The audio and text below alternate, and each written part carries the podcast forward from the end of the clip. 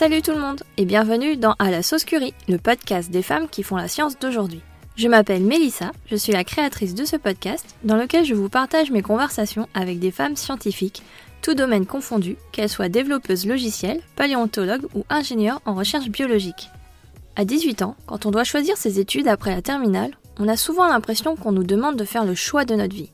On doit choisir un domaine qui nous plaît, mais en vrai on n'en connaît pas grand-chose, et dans lequel on devra faire carrière pendant les 40 prochaines années. Du moins, c'est l'impression qu'on a. Personne ne nous dit qu'on va changer, évoluer, rencontrer de nouvelles personnes, et découvrir de nouveaux domaines dont on ne connaissait pas l'existence quand on avait 18 ans. Geneviève était passionnée par la génétique. Elle l'est toujours. Mais la vie l'a emmenée à découvrir d'autres facettes de la recherche. La bioéthique, la gestion de projet, le rôle du citoyen. Aujourd'hui, Geneviève gère une plateforme partenaire patient concept émergent qui innove la médecine en considérant le patient comme un membre à part entière d'une équipe de recherche. Alors, comment se former pour un domaine qui n'existe pas encore? C'est avec optimisme et énergie qu'elle nous emmène au Québec et nous raconte son parcours multidisciplinaire où se mêlent soif de connaissances et humanisme. Comme d'habitude, si vous aimez ce podcast, je vous invite à vous abonner, à laisser un commentaire sympa et à mettre 5 étoiles sur votre appli de podcast. Ça sert pour le référencement et surtout parce que j'adore lire vos retours qui sont toujours très intéressants. Cet épisode, ainsi que tous les précédents, sont disponibles sur votre appli de podcast, Apple Podcast, Podcast Addict, Castbox, mais aussi sur Spotify, Deezer, YouTube et directement sur le site internet à la saucecurie.com. Pour ne rien rater de l'actu, il y a les réseaux sociaux, Instagram, Twitter, Facebook. Tous les liens sont dans les notes de cet épisode. Merci beaucoup pour votre écoute et pour votre soutien. N'hésitez pas à en parler autour de vous et à le partager. C'est le meilleur moyen pour faire grandir ce podcast. On se retrouve samedi dans deux semaines. En attendant, je vous laisse avec Geneviève. Bonne écoute. Bonjour Geneviève. Bonjour Mélissa. Comment ça va? Ça va super bien. Alors, je suis ravie de t'avoir. Donc, euh, pour ceux qui ont écouté l'épisode précédent, c'est entre guillemets l'autre partie de l'interview, enfin la deuxième L'autre demi. L'autre demi. Euh, donc, car Geneviève, euh, tu es la femme de Elsa, Mhm. mais tu es aussi surtout scientifique. Oui, effectivement, j'étais d'abord et avant tout scientifique et après euh, j'ai rencontré euh, Elsa. On est mariés depuis quatre ans déjà. Et donc, alors, Geneviève, est-ce que tu peux te présenter? Oui, ben c'est ça. Je suis Geneviève, euh, une femme canadienne, comme on le voit à mon accent, euh, qui travaille en fait euh, dans le partenariat patient. Je vais revenir un peu sur ce qui est le partenariat patient, mais à l'intérieur de cette thématique-là, en fait, moi, je suis gestionnaire d'une plateforme qui coordonne les activités finalement du partenariat patient. Grosso modo, le partenariat patient, ça, ça permet en fait de faire les collaborations entre les patients, les professionnels de la santé, euh, les chercheurs, euh, pour finalement euh, avoir une meilleure santé pour les patients, des meilleures recherches qui vraiment répondent aux besoins des patients. Alors, c'est vraiment dans, dans ce but-là, finalement, que, que je travaille. Si tu veux que je développe un peu plus sur euh, l'essence même du partenariat patient, euh, je vais te dire que ça, repose vraiment sur la reconnaissance des expertises. Euh, les expertises, en fait, on est un médecin, un chercheur, on a fait plein d'études, on s'est spécialisé énormément, mais qu'est-ce qu'on sait vraiment du ressenti de la maladie de au jour le jour? C'est quoi une maladie? Une maladie, par exemple, chronique, le fait que on, on- soit qu'on est avec ça ou que ça se développe, mais à long terme, on va, on va avoir cette maladie-là qui va peut-être même empirer. Euh, alors, ben, le patient, c'est la meilleure personne qui est vraiment bien placée pour savoir euh, une personne qui est malade va vivre 24 heures sur 24 avec sa maladie. Ouais. Un professionnel de la santé va rencontrer ce patient-là peut-être 4-5 fois dans l'année, mettons pendant 15 minutes, ou allons-y une heure. Alors, ça fait 5 heures par année. Le patient, lui, vit H24. c'est ça, exactement tout ce temps-là euh, avec la maladie. Alors, cette personne-là est vraiment bien euh, positionnée, en fait, pour comprendre la maladie à sa manière. On ne dit pas nécessairement que euh, cette personne-là a une meilleure expertise de la maladie. Au contraire, il faut reconnaître que chacun a ses expertises, mais ce qui est important, vraiment, le cœur de la chose, c'est qu'ils sont complémentaires, en fait. Mm. C'est vraiment les deux moitiés euh, pour faire un tout cohérent, en fait, euh, puis aller plus loin, là, euh, soit en recherche, en santé, etc. Ok, bon, tout un programme. On pourra Oui, en hein. parler, euh, on pourra en parler euh, par la suite. Mais avant, ma petite question par laquelle j'aime bien commencer, c'est qu'est-ce que tu voulais faire quand tu étais petite? Ah oui, ben en fait, euh, la réponse courte, c'était un peu sauver le monde. En fait, j'avais vraiment. J'avais vraiment une fibre de je veux aider mon prochain. Grosso modo, je me suis toujours vu aider mon prochain. Euh, écoute, mon émission préférée quand c'est un peu euh, aujourd'hui, je pense que ça, ça existe plus là, mais j'adorais l'émission Vision mondiale, les gens qui allaient aider d'autres gens dans d'autres pays. C'était vraiment mon, mon inspiration quand j'étais jeune. D'accord. En vieillissant, je me suis rendu compte que ben il y a des manières en fait d'aider les autres. Euh, par exemple, euh, tous les professionnels de la santé, en fait, là, je veux dire, j'étais, je baignais dans un milieu, moi, qui était euh, de la santé, là, des infirmières, etc., qui euh, étaient autour de moi. Fait que c'est sûr que ça, ça m'a quand même beaucoup inspiré. Je me suis dit, OK, c'est une manière d'aider les gens. Mais tout le service qui était public, moi, m'attirait vraiment beaucoup, euh, comme je dis, en santé, mais aussi les métiers de policier, pompier, etc. C'est et finalement, aider mon prochain, c'était un peu ce qui m'inspirait. après, c'était très large, là. Ouais. Et, et je pense avoir accompli un peu de ça à travers les années. Ben après, là, euh, avec ce que tu as décrit de ton métier, euh, je pense que tu y es complètement, quoi, en fait. Oui, effectivement. Euh, En tout cas, les témoignages que j'ai eus, là, euh, je pense qu'on on est là-dedans, effectivement. Et tu disais que tu étais baignée dans le milieu infirmière, tout ça. C'était tes parents, ils faisaient quoi? Oui, exactement. Mes deux parents, euh, infirmiers, infirmières, euh, je, je les ai toujours, euh, ben, c'est ça, connus là-dedans. Ma mère, une passionnée vraiment de son métier, là. Euh, euh, je connais pas euh, nécessairement la, la réalité de toutes les infirmières dans le monde, mais euh, au Québec, par exemple, euh, c'est, c'est pas nécessairement facile, pénurie de, euh, de main-d'œuvre, en fait, euh, à Mhm. tous les, les niveaux.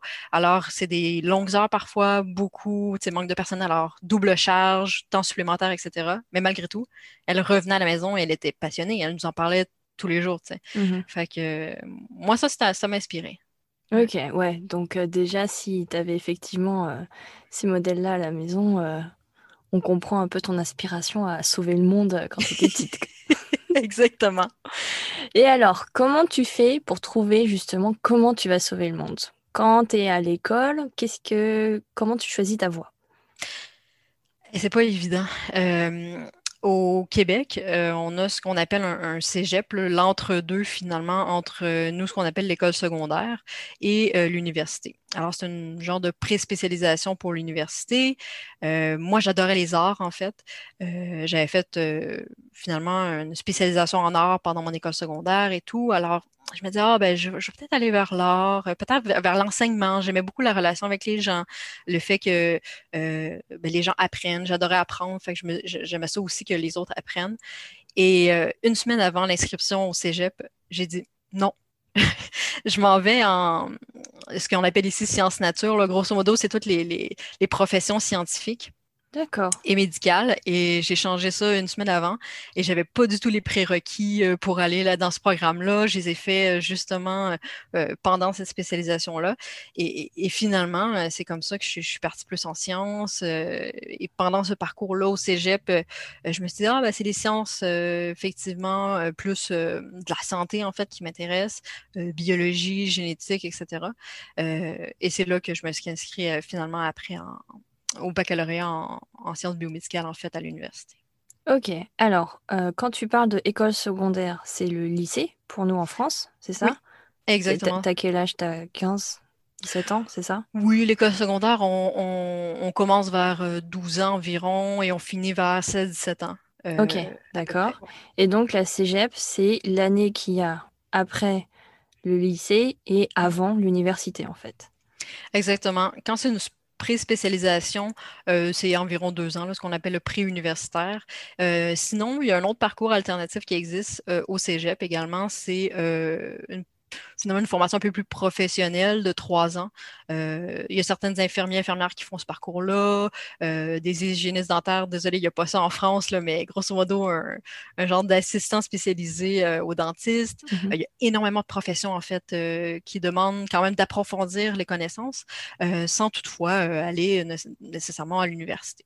Fait que c'est un parcours moi, en tout cas, que je trouve super intéressant euh, d'avoir ça, le, le cégep, je sais qu'on est unique au monde là-dessus, mais euh, j'avoue que j'y tiens beaucoup dans le parcours. C'est une, une période aussi très intéressante pour se développer intellectuellement, c'est-à-dire il y en a qui habitent plus chez leurs parents ou on, c'est le passage aussi à, l'âge adulte, cette période-là, qui est intéressante. Euh, on a beaucoup de philosophie à ce moment-là, des cours de philosophie. On se développe beaucoup intellectuellement. Le, les cours de français sont vraiment intéressants aussi. Beaucoup la culture québécoise, l'histoire de tout ça. C'est, euh, en tout cas, moi, j'ai, c'est, même si c'est très compétitif, parce que nous, on voulait s'en aller dans des programmes euh, contingentés, là, où ce qui avait les places étaient limitées c'était à la fois compétitif, mais très, très intéressant.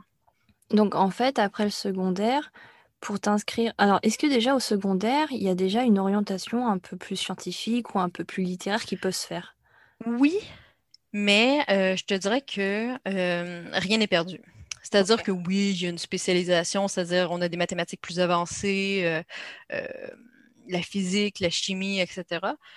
Mais si tu les as pas fait, c'est pas plus grave que ça. Tu peux les refaire au cégep, puis même des fois, dans certains cas, une, préparation à l'université ou des choses comme ça. Fait moi, c'est un peu ma vision, mais que je ne savais pas à l'époque, mais que rien n'est perdu. Vraiment, euh, on peut toujours se rattraper un peu. D'accord. Et donc au cégep, tu disais qu'il y avait des filières où c'était, euh, il y avait un, un, nombre de places limité, c'est ça? Donc c'est sur dossier? Comment ça se passe? Euh, oui, Exactement. Ben, pour l'admission au, cégep, euh, c'est sur dossier. Mm-hmm. L'admission à l'université, ça dépend vraiment des programmes d'études. Euh, j'avoue que mon, programme d'études était contingenté, mais c'était sur dossier, effectivement. C'était souvent des gens, euh, je ne le cacherai pas, qui sont allés en sciences biomédicales, c'est parce qu'ils voulaient aller dans des, par exemple, ils voulaient être dentistes, ils voulaient être vétérinaires, ils voulaient être médecins, ou il y en a qui voulaient devenir chercheurs aussi. Là. Mm-hmm mais c'était souvent un programme assez compétitif, étant donné que les gens voulaient aller ailleurs par la suite et qu'il y avait une composante sur dossier, effectivement, à l'étude. Euh, mais si je fais un, en fait un comparatif avec médecine. Euh, ici, pour être admis en médecine, effectivement, il y a une partie qui est le euh, dossier, mais il y a une partie aussi qui sont les entrevues, entrevues de groupe, euh, mm-hmm. mise en situation avec des comédiens de l'école de théâtre. alors, c'est quand même assez, moi, ce que je trouve intéressant, en fait, d'avoir le côté humain et le côté un peu, peut-être plus, ben, côté rationnel, mais il y a le côté aussi émotionnel de l'être humain, en fait, qui est pris en compte, là, ce que je trouve intéressant. Ouais, c'est euh, un peu plus corsé que euh, nos admissions à l'université en France, quoi. Oui, ben, c'est parce que sinon, ce que ça donne, c'est, euh, ben, je dis pas 100%, mais il, pourrait y avoir un certain pourcentage de personnes qui pourraient être super bons sur papier, mais que finalement, la relation n'est pas là, en mmh fait. ça, le, le, lien passe pas finalement éventuellement entre le patient et le médecin. puis c'est pas ça qu'on veut. En tout cas, mmh c'est pas ça qu'on veut ici. ouais. Et donc, euh, donc, pour passer du cégep à l'université, en fait, donc si tu veux aller, euh, si tu veux faire une université en fait plus euh, scientifique, médicale ou veto, tu es obligé de passer par le cégep. Sciences. oui. Ok. En fait, ça, c'est la voie que je pourrais dire un peu courte, là. mais si tu ne fais pas de cégep, tu peux aller quand même à l'université, euh, sauf qu'il y a des certaines exigences. Euh, je pense qu'il faut avoir 21 ans et plus ou des choses comme ça. Et là, on aura effectivement peut-être une année de, préparation. Mais, mais habituellement, c'est la voie habituelle des gens. Ils vont au cégep, puis après, euh, vont à l'université, si c'est leur cheminement qu'ils veulent. OK. Donc, tu t'es décidé un peu au dernier moment de rentrer cégep sciences. Oui. Qu'est-ce qui t'a fait changer d'avis? Ah ouais, ça, je me l'explique pas. Mais des fois, je suis un peu comme ça. Euh, un peu à la dernière minute, je fais comme. En fait, c'était peut-être c'était peut-être mon choix qui paraît deux sur le papier, mais en fait, c'était peut-être mon choix un depuis le début, puis je me l'avouais peut-être pas. Euh, ben, je pense que c'était le défi aussi. Euh, le défi, ben finalement, j'étais pas préparée. Ben, pas que j'étais pas préparée, mais j'avais pas prévu ça. J'avais pas fait mes cours nécessairement, Je demande de chimie, euh, euh, physique, euh, etc. Ah, tu pensais qu'en fait, tu étais désavantagé par rapport aux autres qui, eux, avaient déjà prévu ça depuis longtemps et que, en fait, tu n'avais pas les bons cours avant, c'est ça? Oui, c'est ça. Ben, il y avait le côté défi, il y avait le côté aussi, ben, c'est peut-être un peu, euh, tu sais, mon entourage était déjà un peu dans, les sciences et tout. Puis je me suis dit, bon, c'est un milieu que je connais. Peut-être que c'est un peu plus rassurant aussi. Mm-hmm. Euh, c'est ça qui m'a fait changer d'idée. Après, euh, je suis une personne qui se questionne beaucoup, puis qui se dit tout le temps, ben, tu sais, je le fais, puis si ça fonctionne pas, ben, pas plus grave que ça, on réessayera, euh, etc. Malgré que quand je commence quelque chose, j'aime bien le finir, là. Mais euh, je l'ai pas regretté. Je me suis beaucoup questionnée sur ce que je voulais faire. après, tu sais, c'est comme un entonnoir, c'est de, du plus général au plus particulier, si je peux mm-hmm. dire. Là. fait déjà au secondaire, déjà de dire, OK, j'avais quand même mes mathématiques euh, approfondies. Fait que j'avais mm-hmm. déjà quand même un cheminement. Après ça, le cégep, ben, tu te dis, OK, tu te spécialises un peu plus. Après, il y a plein de choses que tu peux faire avec euh, euh, ce que j'ai fait au, finalement, le programme de sciences nature là, que j'ai fait au cégep. J'aurais pu m'en aller en physique. D'ailleurs, j'avais été admise au programme de physique. j'aurais pu aller effectivement en médecine. J'aurais pu aller dans plein de choses, D'accord. Puis, quand on est face aussi à un grand choix comme ça, c'est parfois difficile de choisir aussi, tu sais. Puis quand on est jeune, des fois, on a l'impression que, OK, j'ai 19, euh, 20 ans, le choix que je fais, c'est le choix que je dois comme maintenir jusqu'à la fin de ma carrière, tu sais. Mm-hmm. Et en fait, je me rends compte que non. que, un, avec un diplôme, on peut faire beaucoup de choses. Puis que des fois, peut-être que le métier qu'on va faire n'existe même pas aujourd'hui. En fait, je pense que c'est encore plus d'actualité maintenant. Mm. Mais quand j'étais au secondaire, euh, je veux dire, euh, le génome n'était pas totalement décodé encore. Et finalement, j'ai travaillé en génétique par la suite. Et euh, maintenant, je travaille dans le partenariat patient, ce qui n'existait pas il y a quelques années. Fait est-ce que j'aurais pu me dire à la fin de mon secondaire, ah, je veux devenir ça? À part les métiers un peu euh, classiques, si je peux dire, avocat, médecin, etc. Mm-hmm. Euh, fait que, fait que c'est un peu le message que je, quand je donne des conférences chez les jeunes, sais, de dire, écoutez, peut-être votre job n'existe pas aujourd'hui. Mm-hmm. faites ce que vous voulez, préparez-vous. Euh, le parcours est intéressant. puis après, vous verrez, vous, vous, suivrez un peu la vague, vous verrez ce que vous aimez, etc. Ok. Et donc, T'as pas regretté ton choix au final? non, pas du tout. Euh, même s'il faut travailler très fort, là, on se le cachera pas là, dans les, mm-hmm. euh, les, les, programmes plus de sciences, euh, affiliés un peu à la médecine. Ben, c'est très demandant, là. Je veux dire, je faisais pas beaucoup de party les vendredis soirs. J'étais très nerd. J'étudiais beaucoup, je suis encore un peu comme ça. mais en même temps, tu sais, je récolte aujourd'hui finalement les années de labeur que j'ai fait quand j'étais euh, effectivement au cégep, euh, au début de l'université, euh, à la maîtrise également. Alors, mais non, je ne regrette pas mon choix, pas du tout. c'est vraiment une passion que j'ai en ce moment, vraiment. Là. ça, je ne regrette pas. Les gens que je rencontre, les gens avec qui je travaille, c'est une super équipe, même que je dirais que c'est une, famille, sont vraiment sympathiques. Cool. Et donc, après le cégep, comment, Qu'est-ce qui te fait aller vers euh, la biologie plutôt?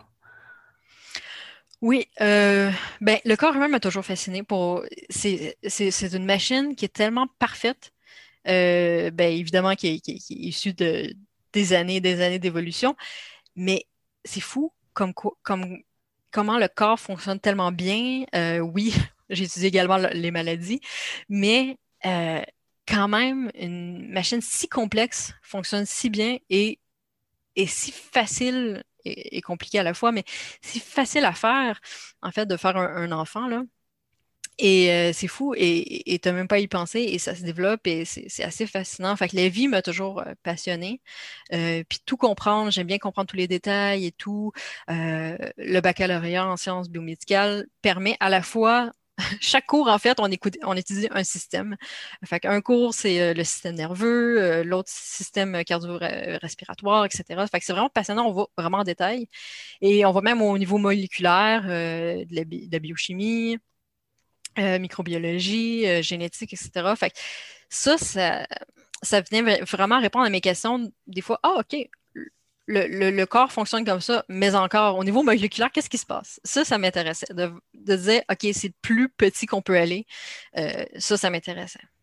Ah ouais, donc vraiment, le côté euh, intracellulaire, en fait, c'est ça qui te qui t'a fait aller euh, donc vers baccalauréat en sciences biomédicales, c'est ça? Oui, Et donc, quand on dit baccalauréat, ce n'est pas le bac à nous en France, c'est la licence bachelor. Exactement. Euh, donc, euh, allez, pour nous, ce serait quoi? Bac plus 3 après le lycée, c'est ça? Oui, je pense que c'est ça. Ok. et donc, tu fais ça à Montréal. Et, et cette passion est toujours là, quoi. La passion pour, les, pour la bio. Ah oui, totalement. Et même si maintenant, je me suis un peu comment dire, euh, éloigné. Hein? Je veux dire, je, suis plus au niveau euh, effectivement moléculaire, cellulaire, etc. Maintenant, je suis avec des, personnes entières. Euh, chaque cours, en fait, que j'ai fait revient, en fait, quand je suis en train de parler avec quelqu'un. J'interagis énormément avec des chercheurs fondamentaux, évidemment en santé. Alors, quand on travaille sur un projet sur le, en cancer, mes cours d'immunologie reviennent, mes cours de cancérologie reviennent. Alors, on dirait que ça me permet de mieux comprendre leur réalité mmh et finalement de mieux faire mon travail. Je comprends totalement par quoi il passe. Quand il me parle de demande de subvention, je sais mm. très bien de quoi il parle, euh, etc. Euh, parfois, les, les, délais sont serrés parce que j'ai vécu cette... Euh, que j'ai vécu en fait leur, réalité. Et ça me permet, c'est ça, d'un peu mieux comprendre en fait ce, qu'ils vivent. Ok. Parce que donc, après le baccalauréat, donc la licence, tu t'orientes, euh, tu continues tes études, c'est ça? Tu t'orientes vers une maîtrise? Oui, exactement. Euh, ce qui s'appellera peut-être un, master en France. Oui, je pense. Euh, exactement. ici, une maîtrise, je vais juste faire une petite aparté. Là. ici, une maîtrise, en fait, ça peut être une maîtrise professionnelle comme ça peut être une maîtrise recherche. Mm-hmm. La maîtrise recherche, on a quelques cours, c'est-à-dire à peu près cinq cours euh, vraiment magistraux. Là. Et le reste, ce n'est que euh, la rédaction du mémoire et les expérimentations en laboratoire. Euh, alors, j'ai passé peut-être ma première année de maîtrise, effectivement, par-ci par-là, j'avais des cours plus travailler en laboratoire. Mais par la suite, j'ai été deux ans à travailler temps plein et plus euh, en laboratoire à faire des expériences euh, et à rédiger finalement le, mémoire de, maîtrise. Euh, ma maîtrise, en fait, ce qui est, ce qui est intéressant, c'est que au baccalauréat, à la fin, on a un stage obligatoire. En fait, euh, mm-hmm. vu qu'on s'oriente beaucoup vers la recherche, il faut faire un stage de recherche dans un laboratoire. Alors moi, où j'ai fait mon, mon, stage de recherche, j'ai poursuivi par la suite en, à la maîtrise avec cette même équipe-là, ce qui a permis justement d'un peu commencer euh, certaines expérimentations euh, de ma maîtrise, mm-hmm. qui étaient sur en fait la génétique des maladies inflammatoires de l'intestin. alors encore là, on va dans le fin détail. Là, c'est vraiment la, la, génétique au niveau vraiment de l'ADN quelle mutation euh, en fait emmène une susceptibilité plus élevée euh, aux maladies inflammatoires de l'intestin qui est la colite ulcéreuse, la maladie de Crohn, etc. Mm-hmm. Euh, alors ça, la génétique vraiment m'a c'est c'est une passion. puis je pense que tout le monde peut s'y retrouver un peu là dans les génétiques, c'est-à-dire à la fois le niveau cellulaire nous intéresse, le, niveau du microbiote, vraiment comment la, flore intestinale réagit, la biostatistique, parce que je veux dire, décoder l'ADN, etc., c'est des gros calculs également. Mm-hmm. ça, c'est intéressant aussi. J'ai eu à côtoyer, c'est ça, des, des biostatisticiens, des bioinformaticiens, des gens qui venaient d'un peu différents milieux. Finalement, le fait qu'on travaille tous ensemble euh, permettait qu'on résout finalement des problèmes euh, assez complexes qui, qui, est effectivement la génétique. Là. Euh, fait que ça, j'ai beaucoup aimé, même si c'est un milieu très compétitif. Là, bon, les chercheurs me diront que leur, tous les milieux sont compétitifs, mais la génétique, quand même, au milieu des années 2000, c'était, on, on venait de, décoder le, le, génome ben, presque au complet. C'était partiellement en 2001. Euh, et moi, je suis rentrée en 2008, là, euh, de, ouais, c'est ça, 2008 euh, à la maîtrise. Alors, ça, la science n'était pas très, tu sais, la génétique, ça fait longtemps que ça existe, mais la science vraiment n'était pas très vieille pour connaître finalement un peu chaque lettre de notre encyclopédie finalement de notre ADN. Mm. alors, voilà. Ouais, c'était en plein boom à l'époque. Euh, je me rappelle, parce qu'on a, on a à peu près le même âge. Je me rappelle que euh, les études génétiques, euh, tout, tout pouvait être réglé par la génétique, etc. Et c'est vrai que c'était, c'était passionnant. J'ai fait moi-même une spécialité génétique à l'école. Donc, ouais, c'est, je, je comprends ton enthousiasme. Ah, c'est, c'est, c'est vraiment intéressant. Puis il y a eu tout Parce que, évidemment, il y a chacune des lettres, finalement, de, comme je disais, de notre encyclopédie, mais il y a aussi comment on décode cette encyclopédie-là via les petits cadenas. moi, je, résume ça à des petits cadenas, finalement, l'épigénétique, comment on, ouvre ou ferme ces petits cadenas-là pour pouvoir lire finalement notre encyclopédie? Ça aussi, ça rajoutait une couche de plus. Là. On pensait qu'on ah, avait tout solutionné avec notre, on connaît notre encyclopédie, mais finalement, non, il nous faut aussi des clés à certains moments. Fait que euh, ça, ça rajoutait en, complexité ce qui était passionnant vraiment euh, là-dedans, et ça prend des gros sous. Mmh pour euh, séquencer euh, des, des, des, des, bouts d'ADN, c'est énorme. Là. Alors, euh, il fallait bah, beaucoup d'argent, c'était très compétitif. À l'époque, ouais, parce que maintenant, tu mmh. peux séquencer des bouts d'ADN pour 5 dollars. Quoi. Enfin, oui, c'est ça. C'est fou comment la technologie a, a évolué enfin, ultra rapidement. Quoi. Ah, c'est mmh. assez fou, bah, c'est remarquable, ouais. Et donc, tu fais ta maîtrise. Euh, donc, tu es toujours à fond dans, dans la science, tu, tu kiffes bien. Oui. Euh, qu'est-ce que tu fais après? Ben, en fait, pendant ma maîtrise, euh, j'ai fait un échange étudiant, ben, un échange étudiant en fait. Je suis allée vivre à Boston pendant six mois pour faire certaines expériences pour, pour ma maîtrise. Et à ce moment-là, tu sais, Là, à ce moment-là, j'étais quand même toute seule. Euh, je veux dire, j'avais plus de famille autour de moi. Bon, Boston, c'est pas très loin de Montréal, mais quand même, on se voit pas tous les week-ends. Euh, j'avais plus mes collègues. Mm-hmm. Euh, alors, j'étais vraiment un peu déracinée. Fait que là, tu te retrouves tout seul. et tu te mets à penser, peut-être un peu trop. Et là, je me suis dit, OK, mais là, c'est la, la fin de ma maîtrise arrivée. Là, c'est la fin de ma maîtrise. Qu'est-ce que je fais après? Est-ce que ça a du sens, qu'est-ce que je suis en train de faire aussi? Mm-hmm. Euh, fait que je me suis beaucoup questionnée euh, sur l'humain finalement derrière euh, ce brin d'ADN-là ou cette biopsie-là que je suis en train de regarder. et là, je me suis dit, ah, mais en fait, est-ce que c'est éthique? Est-ce que comment on a ces personnes-là ont consenti à donner de l'ADN, à donner un, échantillon d'intestin, par exemple? Et, finalement, la bioéthique est venue, est venue me chercher là-dedans. Mm-hmm. Alors, je me suis beaucoup intéressée à ça et même à la fin de ma maîtrise, je me suis euh, inscrite à des cours de bioéthique euh, en, rapport euh, avec ben, tout, le côté éthique de la, biologie. Et j'ai même fait un, en fait deux stages par la suite. J'ai été en France pendant deux étés pour travailler des équipes justement qui s'intéressaient à ces questions-là, de la génétique, en fait de, l'éthique appliquée à la génétique. Mmh alors, par exemple, euh, OK, on fait un test. Est-ce que la personne est apte à consentir? Parce qu'on s'entend que quand on consentit à, des, à des, soit des tests ou à des, recherches, il faut être, euh, effectivement, c'est un consentement libre et éclairé. Bon, libre, on le comprend bien, c'est qu'il n'y a personne qui va nous obliger à le faire. Éclairé, par contre, c'est là que c'est un peu plus euh, flou. puis il y a des éthiciens qui se, questionnent là-dessus, effectivement. Mais il faut que la personne soit assez informée. Il faut que la personne comprenne ce à quoi elle consentit. Et euh, elle a consenti. Alors, moi, ça, c'est quelque chose qui m'intéressait et je me dis, est-ce que ces personnes-là comprennent vraiment bien? Est-ce qu'on vulgarise bien la science à ces personnes-là? La génétique, c'était euh, totalement nouveau aussi pour plein de personnes. C'était déjà nouveau pour les scientifiques, mm-hmm. euh, ce niveau de détail-là. Et est-ce qu'une personne est capable de, le comprendre? Oui, je le crois, mais est-ce qu'on le fait de la bonne manière, de lui faire comprendre en fait ce, à quoi elle consent? Alors, je me suis intéressée à ça, le consentement, et un coup qu'on a le résultat.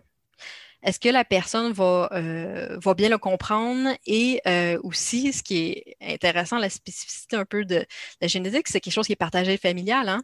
Alors, moi, j'ai un résultat, par exemple, euh, est-ce que je suis porteur ou non d'une mutation génétique qui va me causer ou non une maladie plus tard? Euh, maladies d'Alzheimer ou des maladies malheureusement dégénératives comme euh, la SLA qui a été connue, le Bucket Challenge, le Ice Bucket Challenge il y a quelques années. C'est quoi SLA? C'est vraiment euh, c'est la sclérose latérale amyotrophique. Grosso modo, c'est que la personne perd de plus en plus contrôle de son corps. finalement, en dernier, il reste juste le, quasiment le cerveau, malheureusement, qui fonctionne bien. Alors, grosso modo, bon, on comprend qu'il y a des, maladies euh, qui sont plus graves que d'autres, ou en tout cas avec un, résultat plus euh, euh, ben, mortel, évidemment. alors, on a cette information-là et je la partage finalement avec qui?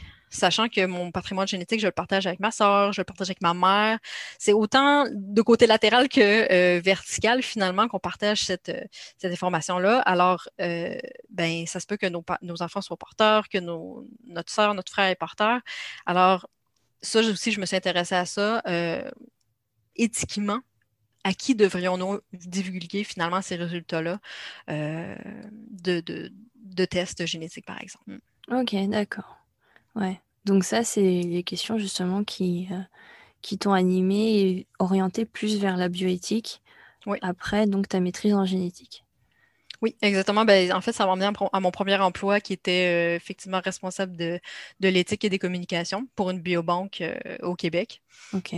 Alors, ça m'a permis de, de, continuer un peu à, à naviguer là-dedans, dans toutes les questions éthiques entourant la génétique, par exemple dans une biobanque. Ok, donc une fois que tu as ta maîtrise, justement, tu, donc, tu cherches un, un emploi euh, qui s'oriente vers la bioéthique, justement? Ben, en fait, moi, je cherchais un peu, un peu des deux. Parce que euh, je m'en allais de plus en plus, je, je voyais que mon cheminement était beaucoup plus euh, dans les questions effectivement éthiques entourant la, la, génétique ou entourant la santé. Fait que moi, je cherchais un emploi soit vraiment en génétique, en fait, euh, assistante de recherche, par exemple, en génétique ou des choses comme ça. Mhm. Euh, malgré que je voulais un peu me distancier de, de, du milieu, voir autre chose aussi. Et quand je suis tombée sur ça, que cette biobanque-là voulait chercher quelqu'un à la fois qui avait fait de la communication, qui avait fait. En plus, j'avais un background en génétique et, et en bioéthique. Là, j'ai fait comme, oh, c'est pour moi. Euh, j'ai été là quand même quatre ans. J'ai vraiment apprécié ça, euh, de travailler là. Encore là, j'avais plein de projets différents. C'est ça qui est intéressant aussi, de recueillir toutes ces, euh, de tous ces projets-là, de les lire et de voir comment, quel, quel point éthique pourrait accrocher finalement au comité d'éthique et bien préparer les dossiers de ces chercheurs-là. C'était vraiment, vraiment intéressant de faire ça. En fait, j'aimais vraiment beaucoup ça. Donc alors, le principe d'une biobanque, en fait, c'est quoi? Oui, ben en fait, euh, si on décortique un peu le mot, le bio, euh, c'est le vivant, puis une banque, ben c'est comme une banque euh, à laquelle on va déposer de l'argent et en retirer. Alors, grosso modo, qu'est-ce qu'on dépose et qu'est-ce qu'on retire dans cette banque-là? ça peut être un peu tout et n'importe quoi. dans celle que j'ai travaillée, c'était en fait du sang. On avait mmh. des échantillons de sang. On avait des échantillons également euh, directement, euh, ben, en fait, d'ADN, en fait, qui avait été extrait. Euh, c'était essentiellement beaucoup de l'ADN et du sang. mais écoutez, il y en a qui ont des échantillons d'urine pour certains, pour voir certains métabolites dans le dans l'urine. il y en a que c'est des ongles. J'ai déjà vu une biobanque d'ongles, ongles d'orteils, si je ne me trompe pas. Et c'était au Canada. Et pourquoi? Parce qu'en fait, euh, il y a certains contaminants en fait, qui s'accumulent et qui permettent en fait euh, d'être analysés euh, dans, nos, dans nos cheveux, dans nos ongles. Alors, mais ça doit être assez spécial d'envoyer ses ongles par la poste. mais bon. Fait que ça, c'était le côté dépôt. Le côté retrait, en fait, c'est des chercheurs qui viennent puis qui disent, écoute, moi, euh, ben, pas nécessairement beaucoup d'argent et euh, je suis pas capable de recruter 5000 personnes puis j'ai eu deux ans de financement. Alors, euh, par contre, la biobanque l'a fait pour toi. Alors, ce que ce qu'ils viennent, c'est un peu faire un, emprunt d'une certaine manière dans cette biobanque-là, prendre finalement une petite quantité euh, de sang ou d'ADN pour faire leurs études. Et euh, écoute, des, biobanques de 40, 100 000, 200 000 personnes. Il y en a qui c'est sur leur population au complet aussi, presque. Mm-hmm. alors, ça, c'est intéressant en fait pour les chercheurs en termes de temps, mais en termes de, de coûts, c'est, énorme. Une biobanque, laisser ça ouvert, ça peut facilement aller à 1 million, 2 millions par année. Là. Euh, c'est très, très cher. Mais mon Dieu, que ça fait avancer la, recherche euh, tellement plus vite. Bah oui, parce qu'on sait très bien que euh, plus l'échantillon est grand, plus le résultat statistique est fiable, entre guillemets. Exactement. Euh, il y a eu des collaborations également entre biobanques, euh, des comparaisons aussi entre euh, populations, parce qu'on sait qu'on n'a pas. c'est pas juste notre physique qui est différent, mais aussi notre ADN, qu'on soit caucasien, qu'on soit afro-américain, etc., asiatique. on a des particularités finalement dans notre génome. mais si on a une population qui est quand même plus homogène, je dirais, au Québec, d'aller plus largement que ça, c'est intéressant euh, de, voir ça, mais il y a des pays étrangers qui s'intéressent beaucoup à la génétique des Québécois, étant donné qu'on est un pool un peu moins varié. Je, mm-hmm. te dirais que c'est un peu moins le cas aujourd'hui, mais un, peu moins varié, d'où à cause de, l'effet finalement de peu de populations qui sont venues s'installer ici au, au, départ, même si on avait des autochtones évidemment, mais un petit pool de personnes finalement qui sont installées ici et qui a créé euh, finalement la, population franco-canadienne qu'on connaît aujourd'hui. Ok. Et donc là, ça y est, tu as un pied euh, dans la bioéthique. Oui. Donc là, ça, ça, ça t'encourage en fait à aller euh, dans cette voie-là. Comment, comment tu continues la suite en fait? Parce que là, on n'est pas encore au, au partenariat, partenariat patient. Voilà. ben, en fait, euh, moi, j'aimais bien vraiment la voix, en fait, du patient, la voix du citoyen dans toutes ces euh, initiatives de recherche-là. Ça, ça m'intéressait énormément. Et euh, c'est quand même une, branche qui m'intéressait. Et je trouvais que dans les biobanques, que c'était assez fermé. C'est-à-dire que parfois, on faisait certaines consultations avec les, euh, il y en a qui sont patients, mais il y en a qui sont juste simples citoyens qui ne sont pas encore malades là, ou qui vont le devenir peut-être éventuellement. Mais un coup qui ont déposé finalement leur échantillon, qu'est-ce qui leur revient tant que ça? Je me suis beaucoup questionné là-dessus. Oui, il y a de l'information euh, de manière générale, il y a des études qui se font, mais qu'est-ce, qui me revient un peu là-dedans? C'est quoi qu'est-ce, qu'est-ce que je pense euh, de ça et comment je peux un peu agir là-dessus? Je trouvais que le pouvoir euh, finalement du citoyen était, était pas si élevé que ça.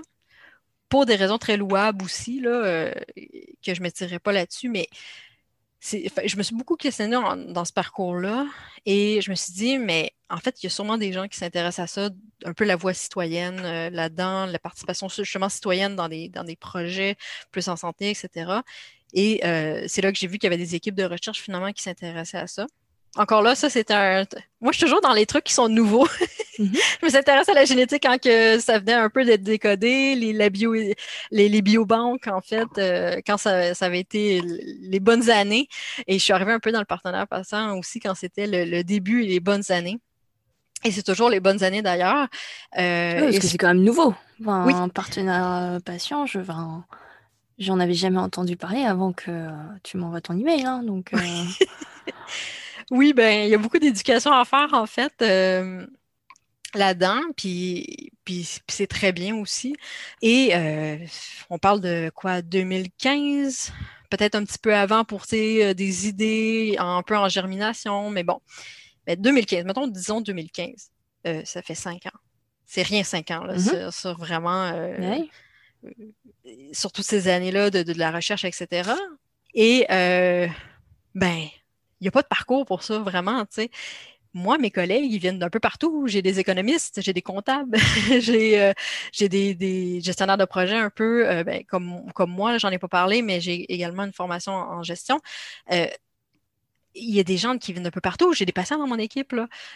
puis quand je dis patients, c'est des gens aussi qui, ont, qui font d'autres choses dans la vie que d'être patients. Euh, qui oui, ont déjà parce que patient, c'est pas un métier. c'est ça. Exactement. Alors, j'ai des gens d'un peu partout. Puis en même temps, on ne pourrait pas le faire si on, ne venait pas d'un peu partout comme ça. Euh, ben, c'est ça, d'avoir tout ce parcours-là, cette richesse-là, ça fait, ça fait qu'on peut vraiment bien travailler ensemble. Et euh, ben c'est ça, il n'y a pas vraiment d'école pour ça. Là, je dis ça, mais en fait, il y a, une nouvelle maîtrise là, qui est sortie, euh, si je ne me trompe pas, l'année dernière, justement, en partenariat patient, une spécialisation en partenariat patient de l'Université de Montréal. Mais écoute, si un jeune voulait faire ça, il y a 20 ans, mettons, moi, quand j'ai fini mon, secondaire, de 18-20 ans, eh ben, ça n'existait pas. Ça, existait juste, l'année dernière. Fait c'est pour ça que, je le répète encore, les, jeunes, il faut vraiment juste faire qu'est-ce qu'ils aiment, puis euh, d'y aller avec sa passion. Puis à un moment donné, on va, on va trouver le filon. À un moment donné, on va trouver euh, dans, où atterrir finalement. Puis, puis ça se peut qu'on atterrisse à plein d'endroits aussi. Mm-hmm. Il n'y a pas une destination. Parce qu'en fait, toi, c'est vraiment au cours de ta maîtrise que tu t'es mis à t'intéresser à ces questions bioéthiques, etc. Mmh et que finalement, tu as découvert le domaine de bioéthique. Oui. Euh, auquel tu n'avais pas du tout pensé euh, avant. Et ce qui est entre guillemets normal aussi, parce que on ne peut pas tout savoir déjà de base de tout ce qui existe. Oui, puis au fil des rencontres, il y a tellement de gens qu'on rencontre dans notre vie qui, on pense pas, mais change beaucoup notre parcours. Mm. Euh, que ce soit une discussion avec quelqu'un, qu'on se dit Waouh, OK, je savais pas que ce, métier-là existait, ou Waouh, ce champ d'études-là, où j'avais aucune idée, où on partage notre vie avec une personne qui a telle spécialisation, puis on se dit OK, mais ça m'ouvre totalement à quelque chose d'autre. Mm-hmm. Alors vraiment, c'est les gens qu'on rencontre, les expériences qu'on fait, euh, je pense effectivement. Euh, euh, un peu euh, façonne en fait euh, notre prochaine étape où on va sauter par la suite. Là. Si je peux donner un exemple, en fait, moi quand j'ai travaillé justement dans la biobanque, je, je, me suis rendu compte que les chercheurs étaient pas super bon en gestion de projet finalement, euh, parce qu'on s'entend qu'un chercheur, ce que ça fait, euh, c'est un, peu un mini-entrepreneur. Mm-hmm. Il gère des budgets, il gère des gens, euh, il gère des projets, etc. Mais ils n'ont pas été formés vraiment là-dedans. ils ont été formés à immunologie, la science etc. voilà.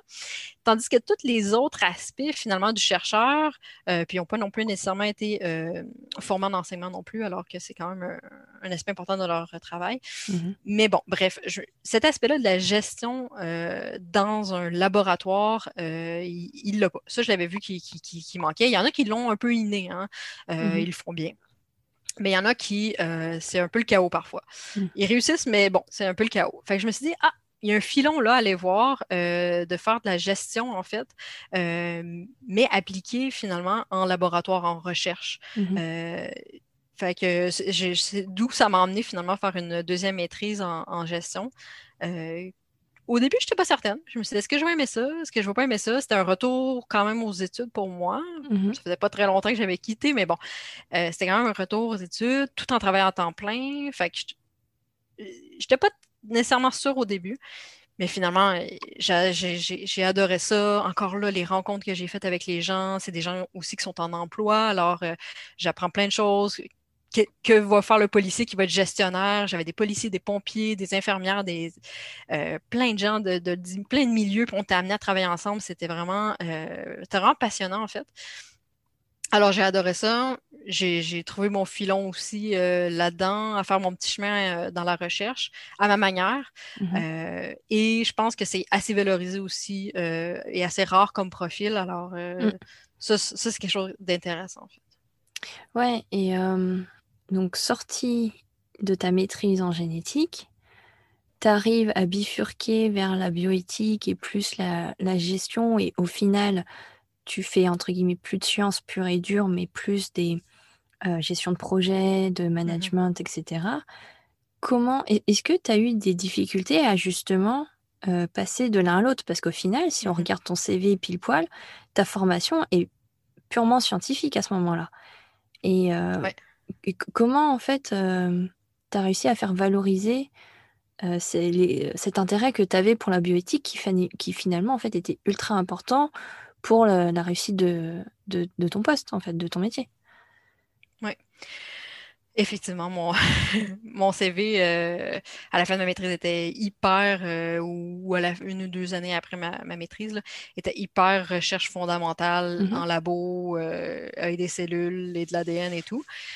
Euh, mais au fil de ma maîtrise, j'ai quand même été responsable par-ci, par-là, de la mini biobanque finalement qu'on avait à l'interne, euh, des communications. J'adorais faire de la communication. Alors, j'ai fait quelques petits trucs de, communication scientifique. Alors, ces expériences-là, comme à côté, si je peux dire, mmh m'ont énormément aidé à me trouver un emploi par la suite. Euh, j'étais toujours dans les trucs étudiants, euh, genre responsable étudiant et blablabla. Mmh Alors, j'étais beaucoup dans l'organisation d'événements. C'est des, finalement des compétences finalement que j'ai pu transférer pour trouver mon premier emploi.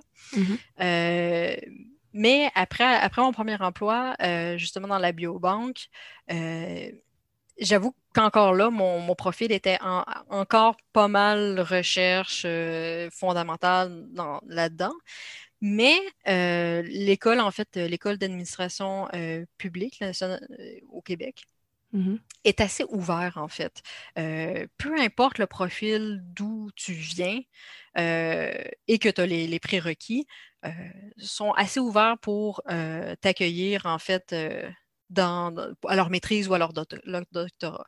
Alors ça, euh, ça c'est intéressant, mais il y a également d'autres programmes, là, des MBA, des choses comme ça, euh, qui sont également ouverts et de plus en plus qui se spécialisent aussi dans euh, finalement la formation de, d'ex-scientifiques, si je peux dire, mm-hmm. qui veulent développer cet aspect-là aussi. L'Université du Québec à Montréal, j'en ai, je l'ai en tête, également fait ça, se spécialise également là-dedans. Alors, alors, j'ai un peu cette chance-là, finalement, que euh, peu importe le profil que j'avais avant, tant que j'avais un bon dossier, finalement, euh, on pouvait aller à la maîtrise euh, en, gestion. Alors, ça, c'était, c'était vraiment intéressant. Et là, c'est là, au fil des années, au fil de l'expérience, que là, j'ai vraiment développé, en fait, mes compétences en, gestion et qui m'a permis, finalement, d'avoir un poste à l'intérieur de mon équipe actuelle qui est un peu plus de gestion euh, qu'il était peut-être un peu moins au départ, mais mhm. qui a évolué au fil du temps euh, également. Ok. Ah oui, donc en fait, tu es quand même passé par l'école avant, tu as refait une maîtrise mhm. pour, te, pour avoir plus de compétences euh, en gestion, et ensuite, tu as réussi à avoir le poste auquel tu es actuellement, qui là est vraiment à base de, gestion de projet et de, et de personnes, quoi. Oui.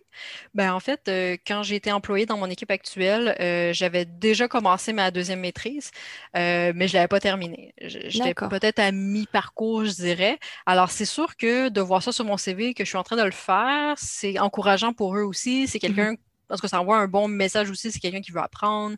et ça va être un atout pour mon équipe aussi éventuellement quand elle va avoir fini sa maîtrise en gestion, oui. OK. Et et donc, si j'ai bien compris, tu faisais ta maîtrise en travaillant? Oui, ben moi je suis comme ça, hein, je fais pas les choses à moitié. Alors, comment tu t'es organisée? Comment que ça se passe? Mais cela dit, je suis une personne hyper hyper organisée, euh, et je me suis rendu compte aussi dans le milieu du travail que c'est pas tous les gens et dans, la vie en général que les gens sont pas organisés comme moi. Mais euh, en fait, oui, je travaille à temps plein. Euh, mon temps plein de, de, l'époque et aujourd'hui encore, c'est un 35 heures en fait semaine. Mm-hmm. Et à cela, j'ajoutais euh, euh, un à deux cours euh, d'université. En fait, ici, j'avoue, je ne peux pas parler pour d'autres pour d'autres pays, mais ici, vraiment, au, Canada, et là, je vais parler pour le Québec, vraiment, c'est adapté aussi pour les personnes qui sont en emploi, en fait. Mm-hmm. C'est-à-dire des cours du soir, des cours de les fins de semaine, des choses comme ça, et de pouvoir le faire à temps partiel. C'est quelque chose, il y a certains profil, en fait, qu'on peut faire à temps partiel.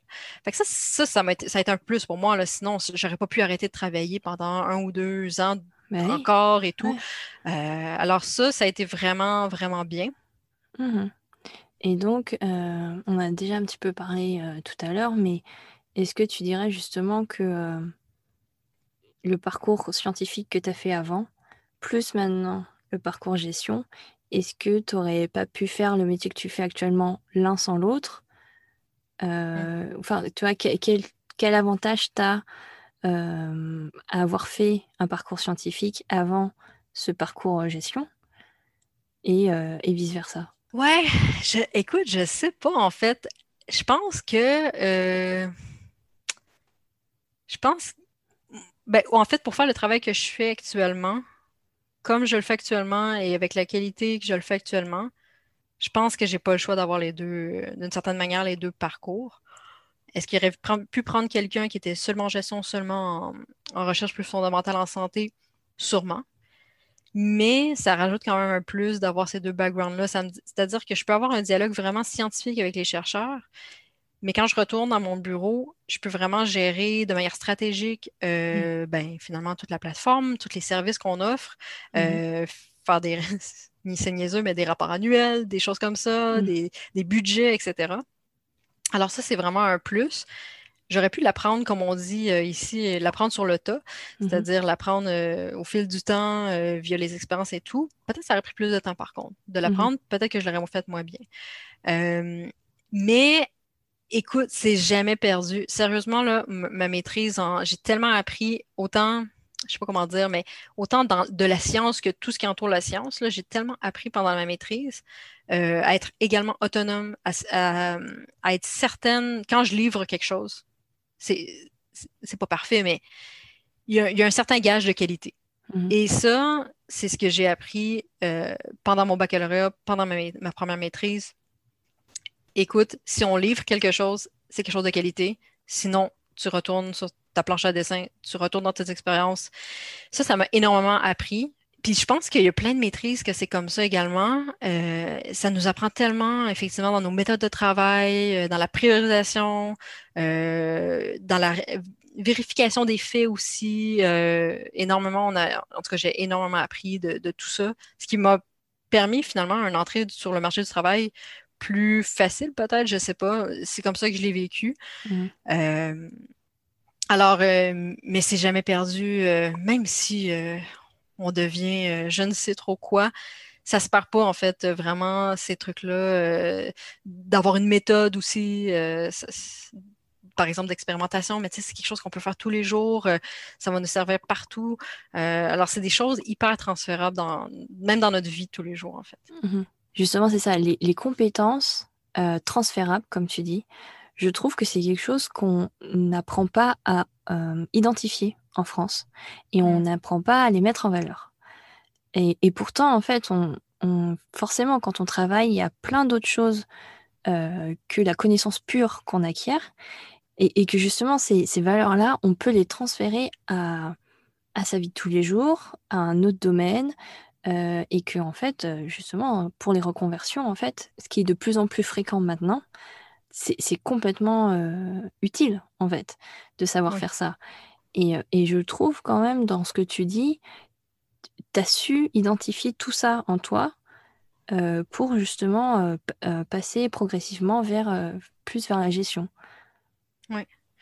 Exactement, c'est un super bon point, effectivement. C'est quelque chose qui est encouragé ici aussi de se développer en tant qu'être humain. Puis là, je généralise, mais en tout cas, au Canada, c'est hyper euh, valoriser, c'est ça, de se développer en tant qu'humain.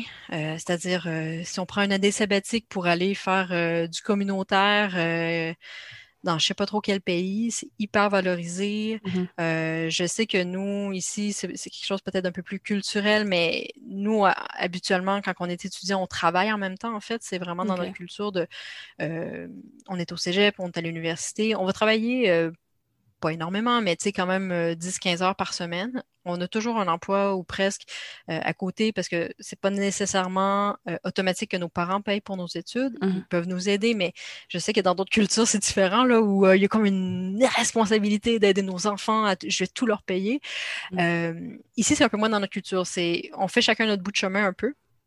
Alors, ça, c'est quand même un défi en tant qu'étudiant, là, à rentrer aussi dans un horaire, d'aller travailler.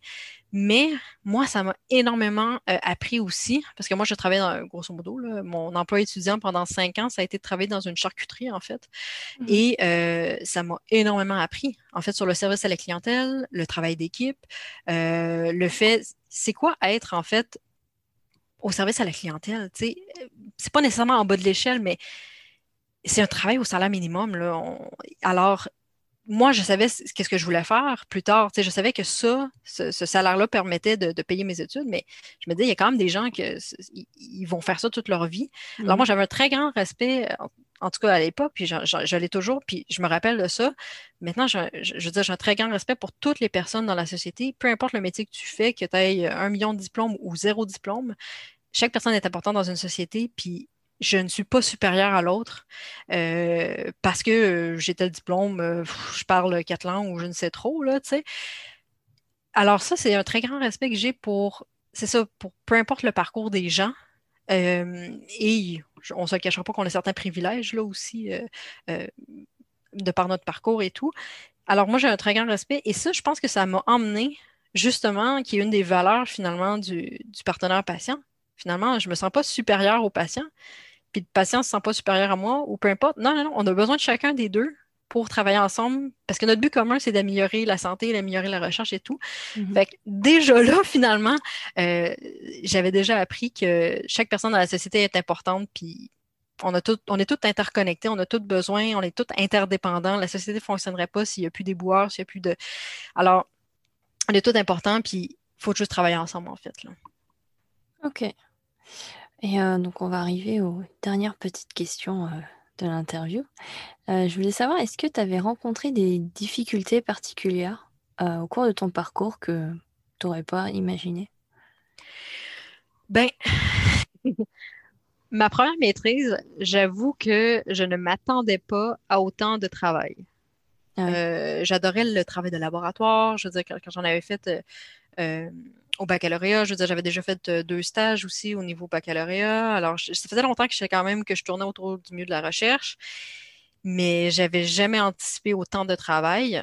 Est-ce que c'est un peu de ma faute? Euh, Je, je sais pas. Est-ce que c'est le milieu?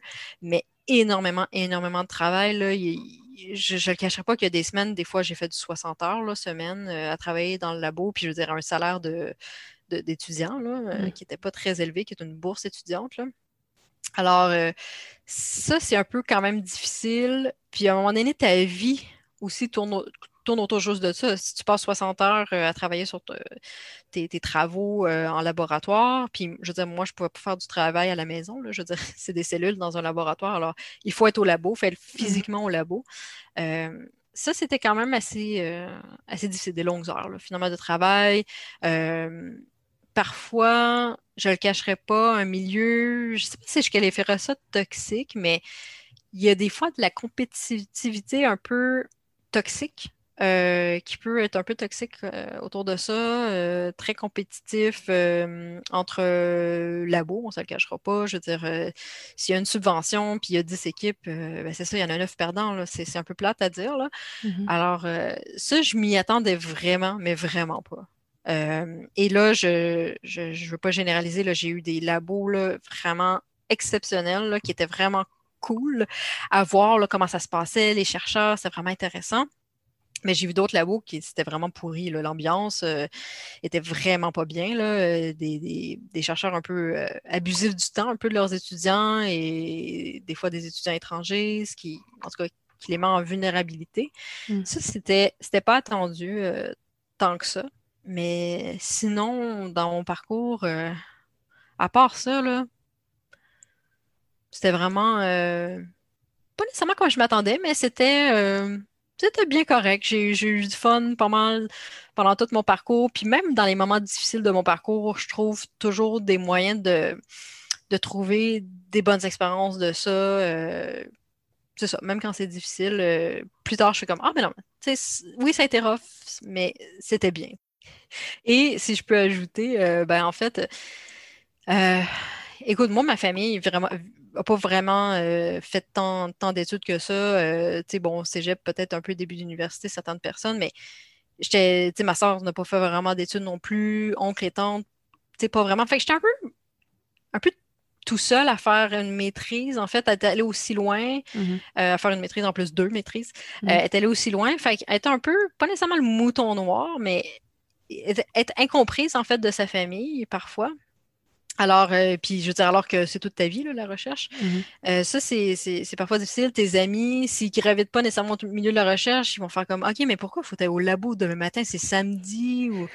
Euh, c'est un peu difficile pour eux de comprendre. Puis là, tu as l'air d'un peu l'extraterrestre là-dedans. Puis là, tu te dis, OK, mais en même temps, je suis depressed un peu parce que là, je dois passer des longues heures parce que là, il faut vraiment que je fasse telle expérience avant telle date parce que, bon, j'ai telle conférence qui s'en vient. Et, c'est tellement un monde parallèle parfois que tu te fais juste comprendre finalement par les autres extraterrestres qui sont avec toi. Alors, euh, ça aussi, c'est un peu parfois difficile de, ben, de, de se faire comprendre un peu comme nos priorités, c'est quoi. Puis c'est tellement bizarre des fois le milieu de la recherche où, où c'est peu, peu compris finalement ce que c'est euh, par euh, monsieur, madame, tout le monde. Alors, euh, ouais, c'est un peu difficile, mais en même temps, euh, j'aime bien vulgariser. Alors, euh, j'explique ça, mais de dire des fois, il faut vraiment que je rentre samedi matin là, pour m'occuper de mes cellules, euh, ça, je pense qu'il faut le vivre, il faut le comprendre.